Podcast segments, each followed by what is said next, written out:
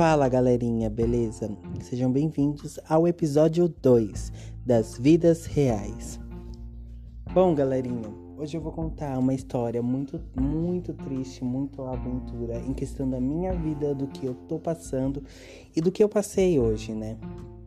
Bom, galerinha, hoje nesse episódio eu vou contar a história de como eu passei. É, a minha vida triste, a minha vida boa e a minha vida quase boa. Então eu vou contar agora para vocês, agora nesse episódio 2. Bom, o que eu posso dizer? A minha vida no momento ruim não estava tão boa assim. Ela estava simplesmente derrubada, né? Por conta da perda da minha mãe, por conta do falecimento dela, né? Por conta dela ter morrido e a gente ter virado adulto, né? Para resolver as coisas que a nossa mãe resolvia. E assim, tá sendo muito difícil, tá sendo muito difícil. Eu não tenho outra palavra para dizer mas em questão da minha vida pessoal, eu ainda estou me resolvendo, ainda estou me reerguendo.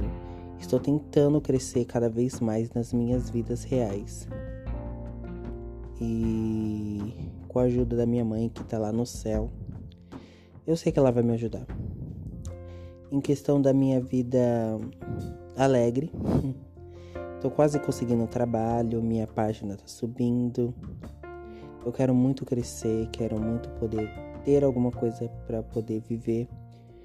E tô deixando isso acontecer pouco a pouco, obviamente. Em questão do quase feliz, eu tô namorando, tô muito feliz.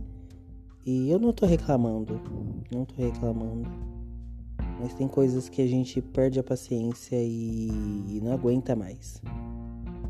Minha vida como cantor tá sendo muito difícil também, porque eu perdi muito em questão de treinamento, em questão de coisas. É, e é o que eu deixo assim pro resto da minha vida.